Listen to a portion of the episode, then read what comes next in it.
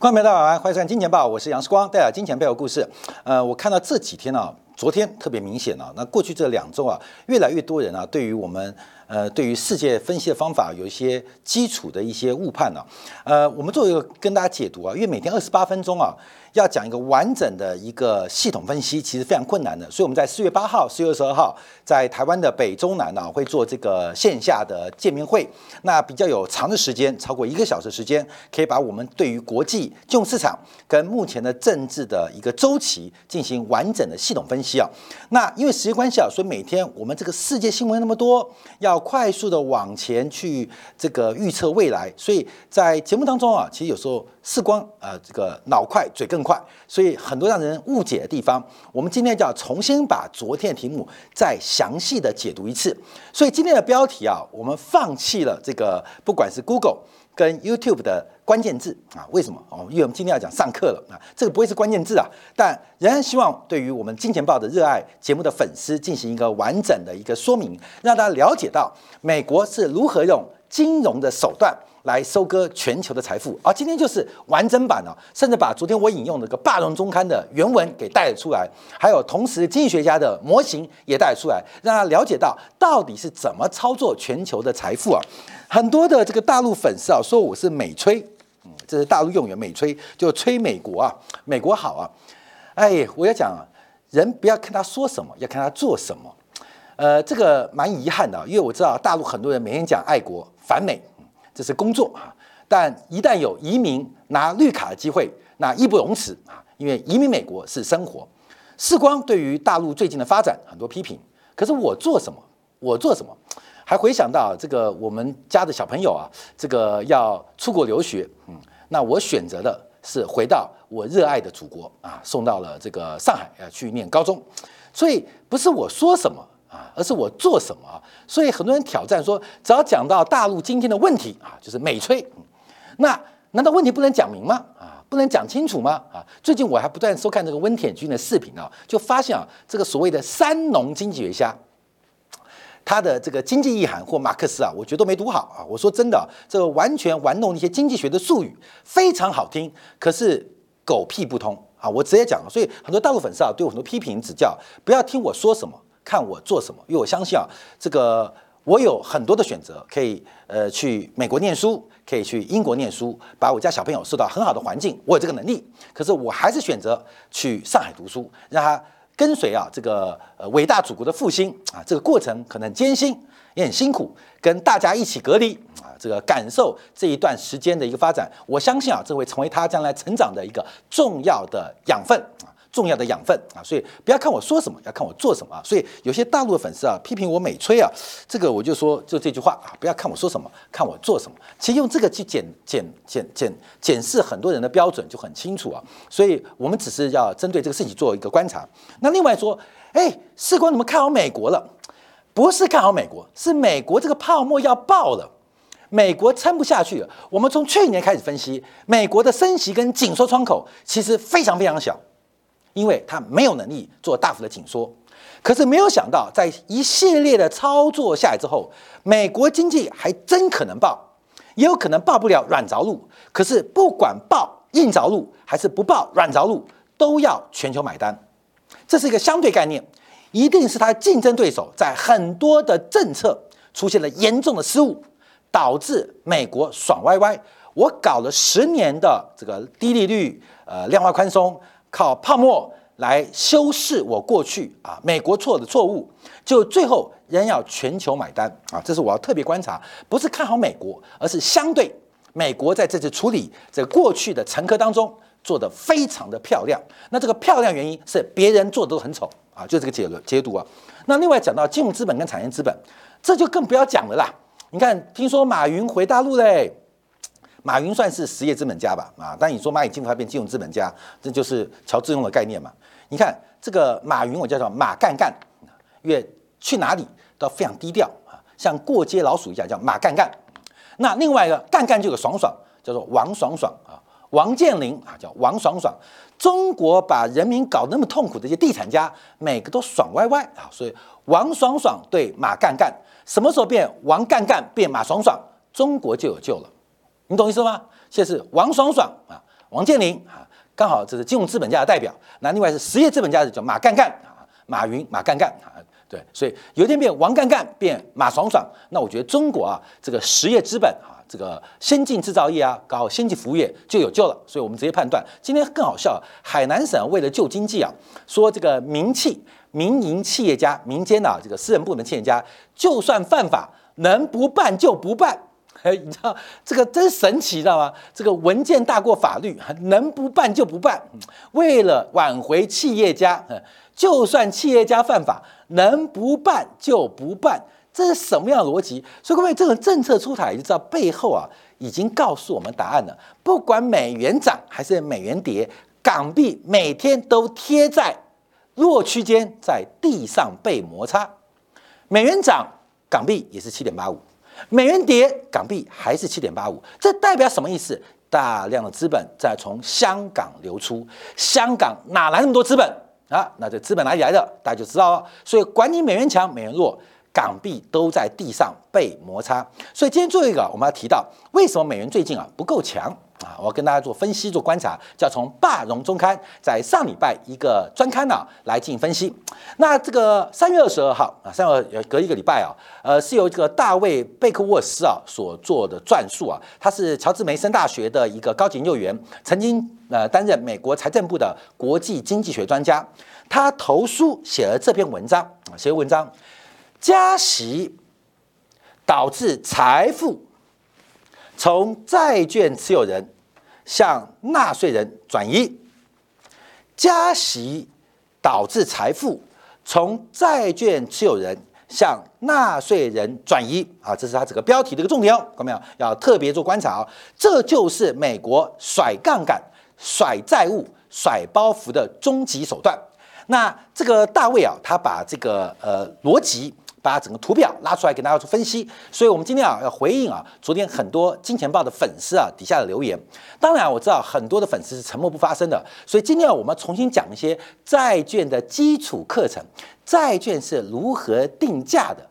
债券是如何形成市价的？直利率是如何形成的？那因为看到很多粉丝留言，我发现可能大家基础的这个经济啊啊这个不了解，呃财务的这个不了解，所以我们今天可能让很多的好朋友稍微委屈一点点，我们从基础课讲一下。那。哎，很少回头讲题目的哦，所以大家掌握这个会啊，让你大家对债券的定价跟从债券的定价来看待美国是如何操作金融财富的转移啊。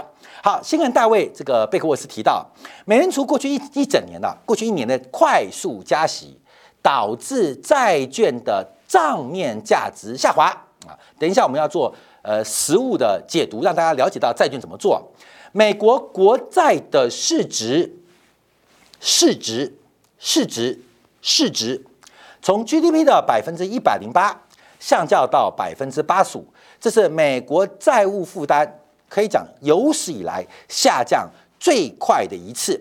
而目前，从美国国债市值在美国 GDP 的比重已经回到了疫情前的水准，也就是。美国在二零二零年、二零二一年，像拜登政府的三轮将近两兆的财政刺激，没有没有从美国的纳税人口袋掏出一块钱。美国的三轮财政刺激，两兆的财政补贴乱发钱，这个钱由全球的债券持有人共同买单，不用美国。纳税人掏一分钱啊，这就是一个很重要的一个过程哦。所以这个图表也它有提供啊。第一个，我们配合了一个美联储的升息结构。那另外再看到美国债券，尤其是国债市值市场的价值哦，市值啊，就价格的总和，它占 GDP 的比例从百分之一百零八一路下滑到百分之八十五，这个惊人的操作值得大家学习。所以我昨天提到这个二零一一年。德国，德国，它的这个债务啊，在 GDP 啊，大概是七十八 percent。到了二零一八年的时候，德国债务在 GDP 比例大概到七十一 percent，也就一年降一 percent。哇，德国已经紧衣缩食哦，紧衣缩食哦，才一年降一 percent。我们看美国啊，从二零二零年到最新啊，二零二零年三月啊，大概就是一年、两年、三年嘛，两年半的时间。两年半的时间可以把美国的国债的市值占据比例从一百零八降到百分之八十五，哇，降了大概有二十三 percent，一个月降一 percent，人家是一年降一 percent。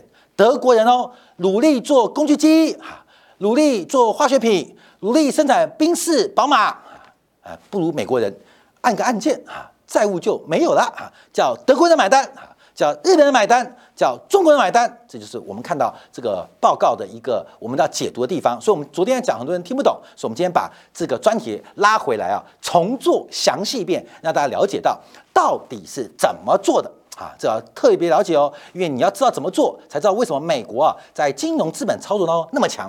好。这个我们要观察啊，因为在这次他提到，也是我们昨天节目啊，呃，有提到的啊，观众朋友，这个不要老是挑战我，有时候我们讲的快，因为每天新闻好多啊，市场不断的往前变动，要回头讲啊，其实会浪费有些观众的时间呢。可是我觉得这个专题很有价值，因为我看到大量的留言呢，就发现这是个普遍性问题，这不是少数观众粉丝固然黑啊，呃，固然呃砸场啊，不是，我发现是一个。这多数观众可能不懂债券的问题啊，所以我们特别直接讲，这也是承先启后。就美国的银行挤兑不会结束，全球的资产挤兑也才刚刚开始。好，再讲回原来问题啊，过去三年里，美国的债务负担急剧下降，这可能是让美国纳税人感到高兴的事情。这是因，这也是因为美国金融行业压力快速加重的原因，越大量的债务转到银行来进行负担。纳税人的债务负担减轻，主要是以牺牲债券持有人的利益作为代价，所以在债券大量投资的金融机构进行了一个风险啊，蒙受巨大损失，才是系股银行破产的导火线。所以啊，从整个国债的市值。就股票市值一样嘛，各位没有？台积电市值、联电市值、贵州茅台市值、微软市值，那把这些呃一个市场的股票全部加起来，就是一个股市的总市值啊，总市值。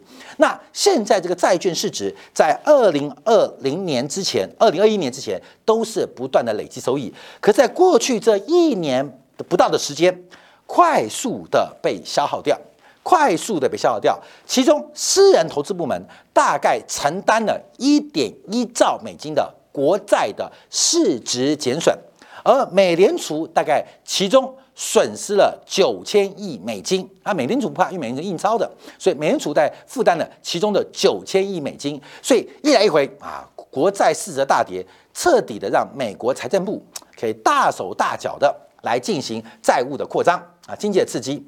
那美国债务负担是怎么解决的呢？啊，解决的，在这篇文章也提到，第一个，高通胀推动。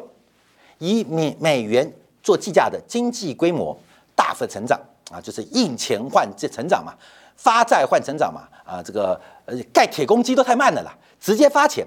那这个发钱引发了过度消费，当然就现在通胀的问题啊。可是因为高通胀，也让美元计价的美国 GDP 较疫情的趋势水准额外的额外的多出了一点九兆美金。啊，这是我们之前节目提到的零售销售不可持续啊，美国经济成长不可持续啊，就在这边啊，就是因为高通胀带来的额外的经济效果。那通胀大幅上升，导致美联储进加激进加息，另外美国国债市值跌了一点九兆美金。所以我们来看一下，分母加了一点九兆，分子减了一点九兆，这就是答案。为什么美国的名目债务啊的市值占 GDP 比例会从百分之啊一百多啊一百零五吧或者一百零五是一百零八啊降到百分之八十五？为什么从一百零八降百百百分之八十五？这是个小学的数学能力啊！分子变小了，而分母变大了，所以债务负担比例大幅的降低啊，大幅降低。好，这就是三月二十号这个《霸王中刊》啊所做的一个专题，我觉得非常有意思啊，因为我常讲啊。美国只有阳谋，没有阴谋。你会以为他阴谋，是因为你不懂他的阳谋。你不懂的事情就当做是阴谋，很多人这样处理喽。那所以，我有时候开玩笑叫阴谋论，就是我们对于很多未知的事情，它是客观存在，但我未知，我们就当做阴谋。可事实上，假如你多读点书，有一点点知识，你就知道它是客观存在，就等待你入瓮。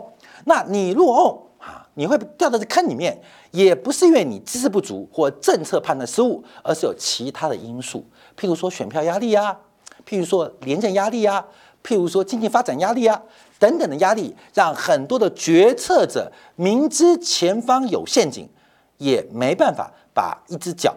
掉到这陷阱里面而不可自拔啊，不可自拔。好，那我们再往下观察啊，因为除了美国国债啊市值是二十四兆美金之外，另外还有十二兆啊，就是抵押贷款的这个证券化的商品市场，还有十兆美金的美国公司债市场，同样出现了大幅的减损啊。所以这些的此类这些资产，总共总共目前躺在金融业的资产负债表当中，大概有二点二兆被高估。有二点二兆被高估，那二点二兆恰恰就等于美国银行业的资本准备，所以这个风险，这个挤兑，我们不叫雷曼，我们叫做慢雷，因为它是不断的延续发生啊，不断的延续发生。好，讲到这边啊，大家就知道这是金钱豹风格，所以我们今天要开始讲到一点基础课，让大家了解到，上面是美国国债的期货价格，这边是美国国债的利率，我们先不看利率，我们看价格。你要买，大家买这边嘛，啊，你要卖，大家卖这边嘛，好，对不对？这是我们从这个波段做观察。可是从现在观察，从二零二二年以来的价格，其实前面的这一大块全部被套牢。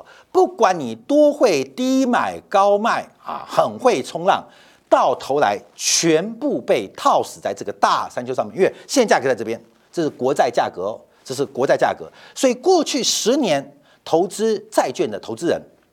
你假如在二零一七年卖掉，恭喜你；你在二零一八年卖掉，嗯，价格不好；你在二零一九年卖掉，太聪明；你到二零二零卖掉，你卖到最高价。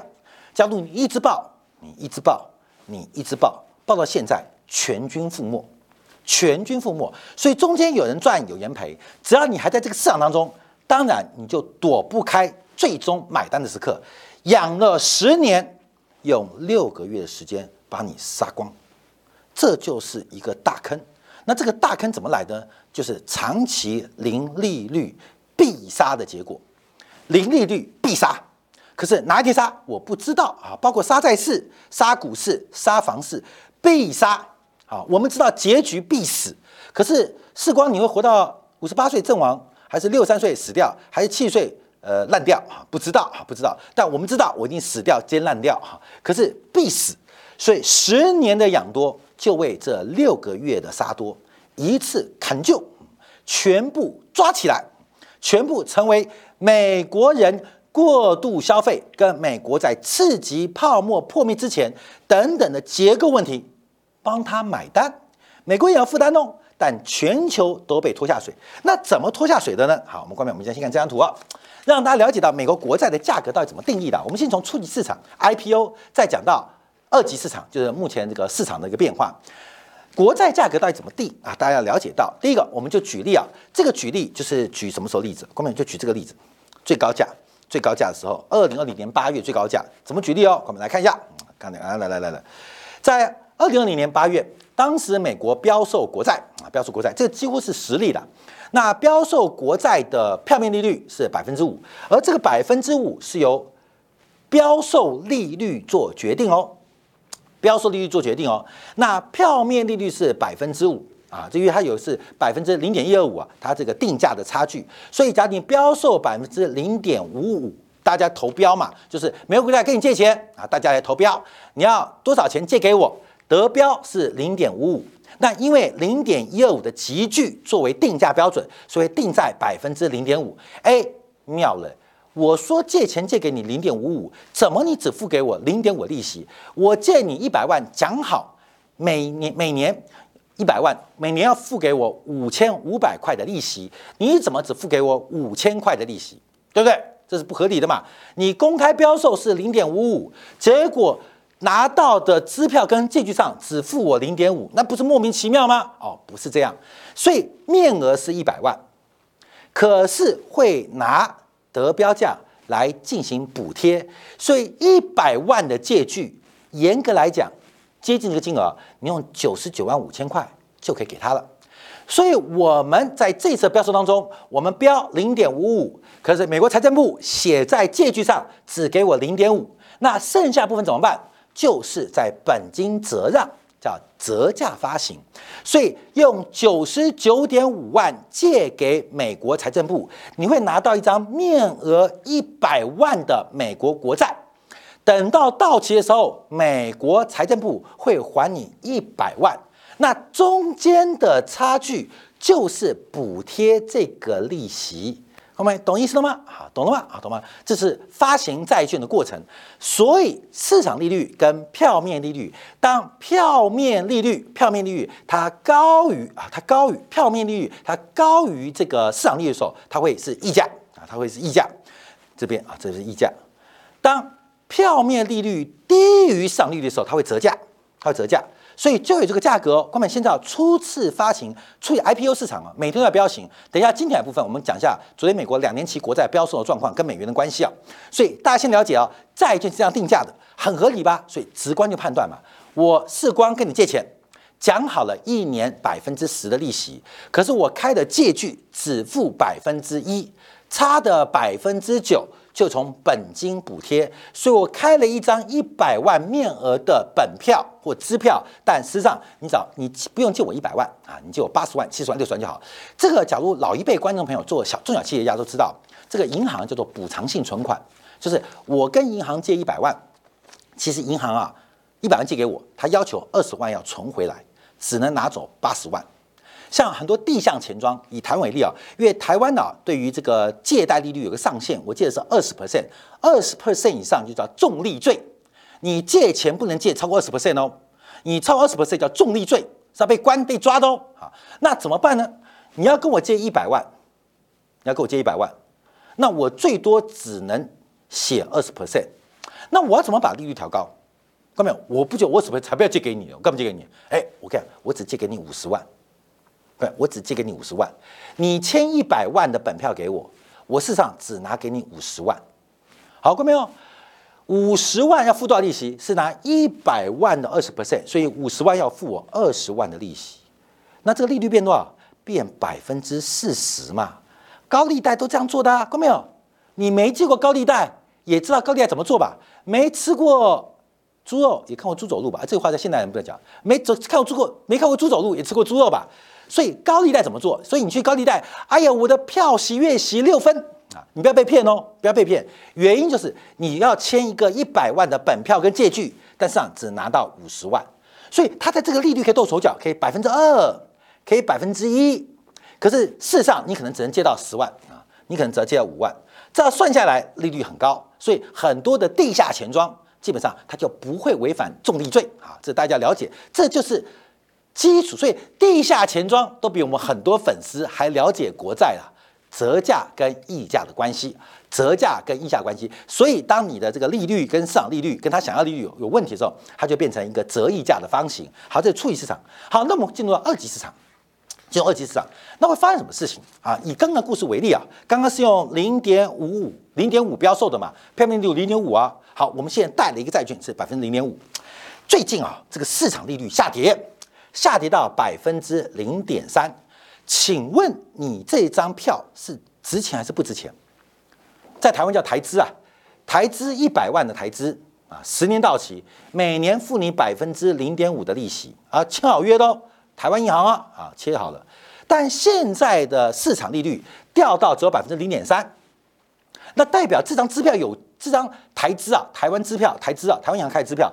这代表它值钱了嘛？因为它的利息明显高过零点三嘛，懂没懂啊？所以这个东西值钱嘛，我当然抓在手上不放啊。为什么？因为我现在再去买呃这个存呃买存款或买台资，只剩下零点三嘛。所以我原来买的哇，你好聪明哦，你先买了，你锁定了高利。好，现在你要跟我交换，怎么交换？我不是傻瓜哦，怎么交换？叫做。就是开始出现了溢价，所以债券价格会上涨，债券价格上涨用以补贴这个债券啊，这个债券，所以呃，债券价格我们讲本来是这个九十九点五嘛，现在涨到一百零二万，为什么一百零二万？后面我们来算喽，因为零点五跟零点三每年差零点二 percent，乘以一百万，管乘一百万，是不是一年差两千块？一年一年差两千块嘛？所以两千块，两千块，假如我们乘以十年，是变乘以十就变两万块，这是多的利息。所以你要拿到我这个支票啊，基本上你要多付两万啊，你要多付两万，这才会符合市场的价值哦。所以为什么利率跌，债券涨？因为这个市场没有人是傻瓜，你懂意思吗？所以为什么利率跌，债券涨？债券上涨的本质，虽然到期我会领到一百万，我只领到一百万，关键到期到期我只领到一百万。可我再次强调哦，面值是一百万哦。可是因为这个票息是零点五 percent 的，票息零点五 percent 的，我在十年当中会多赚两万块啊，会多赚额外，因为跟零点三比较，这两万块就会在这个价格当中发生。所以我虽然先付一百零二万，可这个票。这个票或这个债会多给我两万块的利息，相对于市场水平，所以我一百零二买，我没有亏哦，其实没有亏哦，因为它比较高嘛。我现在去买一百万的是零点三嘛，那我去买个一百零二万的零点五，不是一样的意思吗？看到？就这样来，所以利率走低，手上有的债券它价格会走高啊，手上价格会走高，这是以下的公式。好，那我们看一下，那升息怎么办呢？升息怎么办呢？同样啊，刚刚买的债券一百万啊，你的利率是零点五，好，看没有？你要吗？你要吗？我先跟你讲哦，世光收受存款，阳光银行收受存款，我们以一年前的美元活存跟你借钱。你愿意吗？你不是傻瓜嘛？市场上没有傻瓜嘛？所以你拿一张票券，你先说谁要谁要，我很急，我需要换钱。那大家都不是坏人，谁要谁要？哎，可以啊，借钱可以啊。现在利率是零点八 percent，你的一百万每年只付清零点五 percent，可是我不借给你，我去做别的事情，我拿零点八，所以你要补贴我零点三 percent 的这个损失嘛？乘以十年不就三万了吗？三 percent 嘛，一百万嘛。所以最后这个债券会折价发行。好，哥们讲这边大家懂了吧？所以利率走高，你的债券的市场价格会下跌；利率走低，你的市场价格会上涨。啊，大家应该很多人听得懂了。我知道我金融报粉丝其实水准蛮高的，但很多人不懂的地方，哎，都懂了。所以我们今天要再次讲的，为什么利率跟债券价格是负相关？没有人是笨蛋啊！你就是把实物想啊，你手上有一张票，那在市场利率高跟低，你会有不同的结果。要跟人家多要一点点补偿，或你补偿别人，就这样来的。好，所以利率走高，你要补偿别人，价格走低，那个补偿就走下跌了。那利率走低，我的票比较值钱，所以人家跟我买，人家要补偿我，所以价格是走高。听懂了？好，这是基本上我们用最简单的实物做观察。好，那我们再看一下啊，又回到刚刚的例子啊。为什么细股银行会被挤兑？而且这个挤兑没完没了啊，没完没了。等一下就要打倒挂，我们就举当时发生例子，就是这个例子。美国国债二零二零年八月三号，当时美国十年期国债价格到一百四，这一百四十块，但是因为后前面发行利率很低嘛，所以这个价格前面发行利率比较高嘛，所以后面利率越来越低，因为利率低到哪边？低到百分之零点三三呐。前面利息可能百分之二、百分之三发行的，你现在做零点三三，所以干嘛？干嘛？利率走低，所以你要我的债，你要补贴我，所以价格就从一百到一百四啊。各位这概念懂啊？好，我们先举当时发生的例子为例，跟他了解到到底有多悲惨。二零二零年八月十二号，这真实故事哦。美国标售十年期国债三百八十亿美元，当时是疯狂抢购。啊，那个时候德高倍率啊，德标倍率这个抢标倍率大概接近三倍，就是以这个比例来讲是非常高的一个抢标比率，就大家抢着要啊，抢着要。最后啊，发行利率是零点六七七，这个得标这是发行利率哦。我刚讲零点一二五做跳位，所以发行的票面利率是定在零点六二五。那一样哦，这是得标利率，可是票面利率干嘛比较低？所以。折价发行九十九点五元，透过面值一百块补贴你本金零点五万块给你啊，零点五万万五千块给你，所以你少借一点给我，拿一百万的本票到期还你一百块哦。但现在只要给我九十九点五，为什么补贴利息？好，大家懂意思哦。那这个利率，这个这一期啊，二零二年八月十二号标到的债券，你知道到现在会发生什么事情吗？好，我们来给你分析啊。这个债券走走走走走走走走走走走走走，就走到今天，你知道会发生什么事情吗？看到没有？十年期的国债哦，从二零二零年走到今天，大概啊，现在还剩下二点五年。还剩下七点五年，因为走了二点两年半嘛，走两年半嘛，所以这个债券我们就以七年债为例啊，市场上也有七年债，也有七年多一点点债券，在这边有七年债啊，七年债啊，七年债。那七年债啊，各位要注意哦，现在你这个十年债已经领了两年多，算领三年的利息了嘛，还有七年的到期嘛，七年后还本嘛。可是现在的七年债是百分之三点六一三八，现在是百分之六三点六一三八，你的那个债券它的利率是百分之零点六二五，你觉得现在是百分之三点六一三八，你手上有的在二零年八月份标到的是百分之零点六二五。啊，就是细股银行标到的，请问我要借钱，我是要借给他？还是借给他，在同样的品质都是美国国债情况之下，你当然是借给他嘛，都是美国国债嘛，都是美国财政发行嘛，你是要借给他零点六二五，还是借给他三点六一八？你答案出来嘛？所以这时候他怎么办？他怎么办？他要把债券给卖掉，干嘛？他要。补贴给这个投资人，哎，买我买我，不要你的利率比我低三 percent，我又不是笨蛋，一年差三 percent，七年差二十一 percent，我是傻瓜吗？啊，你不傻，我拿本金补贴你。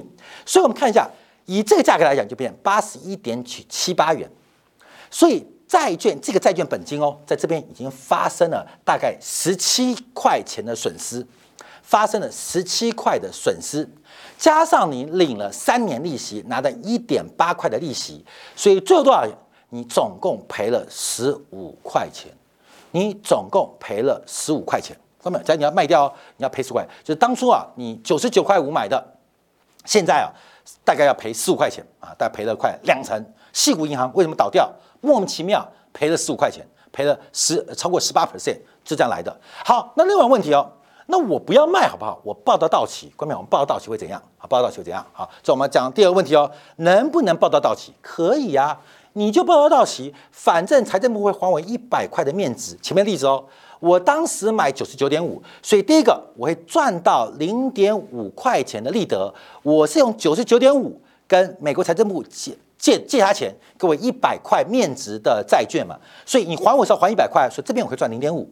另外，十年的利息可以赚六块两毛五，所以我报到到期，我总共可以赚到六点七五元。好，这个问题就来了，看到没有？一个是报到到期六点七五元，一个是现在甩卖赔十五块钱，感觉上是报到到期比较好，对不对？是这样吗？很多人说我报得到期就好了嘛，就没事了嘛。谁说美国国债会跌的？我报得到期就好了，没有损失，我就没有损失。我报得到期，真的是这样吗？啊，真的是这样吗？好，各位，我们再回来看这个这个图啊，这个图。好，各位，这是二零二年八月三号，当时大家算的什么？不是只有细股银行哦，不是只有细股银行哦，包括持有美债的，包括中国的外外管局哦，包括日本央行哦，包括台湾的寿险公司哦，在那个时空，你不要现在张飞打岳飞哦。在那个时空，二零二零年八月三号，我们刚举的例子发生什么事情？在二零年二零二零年八月三号，各位注意哦，十年期国债收益率，哎，对，没错，零点五六，零点五六，对我们刚刚例子是好，零直利率是零点五六，发行是零点六二，各位，这直利率曲线，因为这是到期。好，你的报酬率是零点六，你的成本是多少？你的成本是三个月期的货币市场资金利率是零点一，零点一的资金去套零点六，套零点五好了。这什么意思？这是四倍的报酬，不是四趴哦，是百分之四百的利润啊！看到没有？是不是有小聪明？你拿百分之零点一的成本去做百分之零点五、零点六，我算算零点五，百分之零点五的报酬率，你是不是一块钱套五块钱回来？大聪明哎！你以为只有你有大聪明吗？细谷银行更是大聪明。透过人工智能计算之后，疯狂的进行套利，只有细谷银行吗？大家都是一样，大家都是一样，想用三个月的货币资金来套十年的资产，都这样做。在当下有说，哎，不要张飞打岳飞哦。在那个年代，你会做什么？你当然是借这个存这个嘛。银行它有不断期的、无限期、永久续期的三个月资金，哪里都有，跟一般存户借也可以，跟借借也可以，跟。这个货币市场拆借也好，就这个金资金，那干嘛借啊？借完之后套四倍，零点一变零点五，好爽，啊无风险套利。为什么？因为你两个资产都非常安全，这国债啊，这国债不太吃权重的，不太吃你的风险资本呐，可以无限循环，无限循环啊！嚯，大天才啊！好，这个大天才为什么翻身？好看没有？到了最新啊，我们看三月七号，昨天啊，昨天到昨天啊，现在的资产是三点五三，不错。可以注意哦。这跟你没关系，因为你是靠三个月、三个月、三个月不断转存。现在的利率三个月在哪边？三个月这边，哎，三点三呃四点九一啊，在这个点四点九一，你已经翻车了，怪不得你已经翻车了。注意哦，现在是四点九一哦。我们把这个故事拉回来看，关没有？拉回来看，一个是认赔赔十五块钱，一个是报到到期赚。六块七毛钱，赚六块七毛钱是理论价值、理论的收益啊，和呃确确定的收益。可是你的成本是多少呢？你的成本是多少呢？你再报七年，再报十报十年，你是赚六块七毛五。现在利率是百分之四点九，也就是你报到到期，你的确收到六块七毛五。可是你一年的成本是百分之四点九。十年的成本是百分之四十九。关键我们这指标粗暴计算，你以为你报到到期是赚钱，事实上你付出这个，你付出这个，得到这个，你赔更多。关键你赔更多。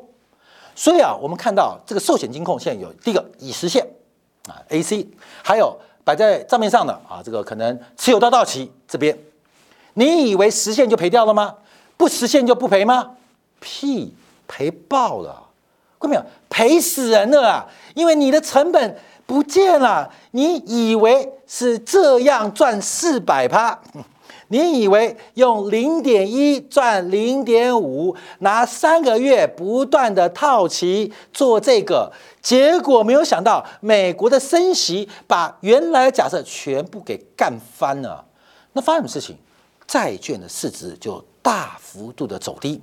我们从通膨胀来看观察，从美国升息来观察，现在握有债券的人就是给美国政府跟美国纳税人白嫖，就是白嫖，因为他跟你借到零点五的利息，现在可以存四点九的收益，你懂？反过来，他开始白嫖你喽，他开始白嫖你喽，他开始用之前两年半前跟你借的零点五的零点六的这个资金。啊，先来套你，你知道吗？他套死你，这就是白嫖，这就是白嫖。加货通货膨胀，持有债券的人，持有证券的人，损失越来越大，越来越恐怖。而现在已经卡住喽。全球刚刚讲的美国公债加 MBS 加公债，这样加加快五十兆啊，四十多兆，还有其他全球发行的美元相关商品。何止听说有三百兆之多，就不断的被美国吸血，养了十年，就为了这一年的宰杀，养羊吗？养牛吗？养猪吗？就这样宰杀。好，那这边有观察，就要看到另外问题：这种倒挂可能持续吗？当然不可能持续，利率倒挂不合理，怎么可能短端高长端低？这个时间就错乱了嘛。所以基本上它有一天会回正，它有一天会回正。而这个回正就是我们投资机会。后面为什么现在美元不够强？你知道吗？从倒挂加剧之后，美元就开始转弱。为什么？要分析啊，长端跟短端的关系。我们今天啊，不管你在香港，还在台湾，还在大陆，我们都知道美元的活存啊，美元三个月、六个月定存很高。你可以存到这些利率百分之四点三、百分之四点五、百分之四点七、百分之四点九，香港还存到百分之五以上，你会存到这边。那银行收受了美元存之后，他给谁？他给谁？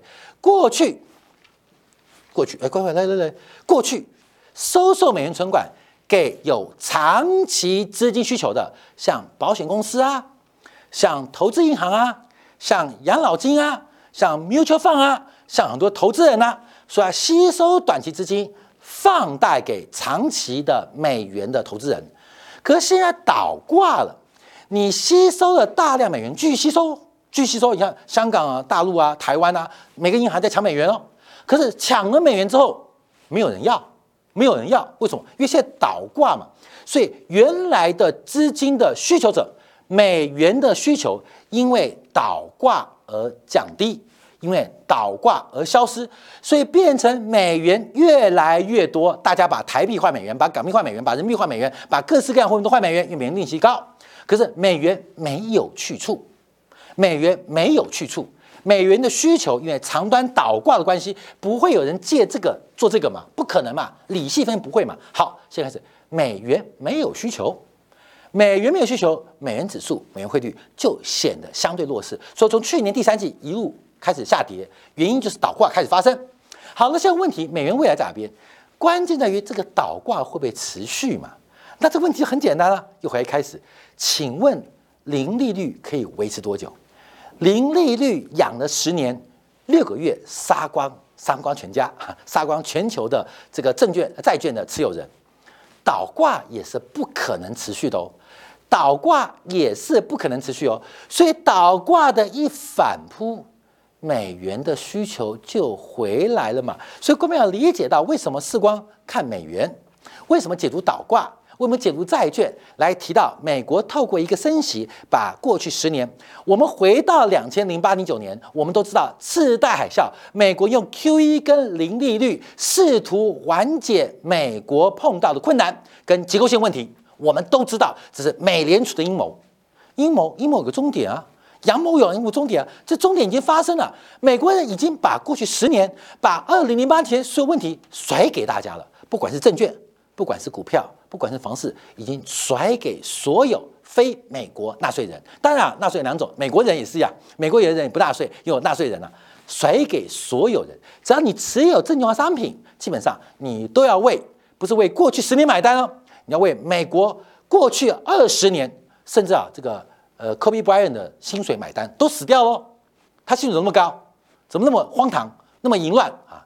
呃，什么 Magic Johnson 淫乱啊，淫乱啊，是淫乱。幸好 Magic Johnson 不是在中国啦，因为 Magic Johnson 他自己讲他得艾滋病嘛，他嫖了两万个人，两万个粉丝，在中国早就已经关十几年了。但 Magic Johnson 很厉害，他嫖两万个人，过得很快乐。哎，为什么他们快乐？因为有人帮他们买单。这是美国在金融切割当中做的观察。所以我提到，美国在紧缩，我们只能被迫紧缩；美国在宽松，你可以做消极的抵抗。可它紧缩浪上来，谁宽松？谁替美国买单？跟大家做分享啊！特别把昨天节目啊，呃，进行一个基础上课。希望今天大家听到债券价格为什么利率跟价格会有变化，其实直观来讲，大家了解。另外，美国是如何把过去十年的负利率跟低利率一次总结啊？最后一个人买单，你会是最后一个吗？还是谁最后一个？细谷银行它绝对不是最后一个。分享给所有观众朋友。好，感谢大家收看。稍后精简的部分，我们进一步来观察一下，从这个美元的变化往下再做一个推升。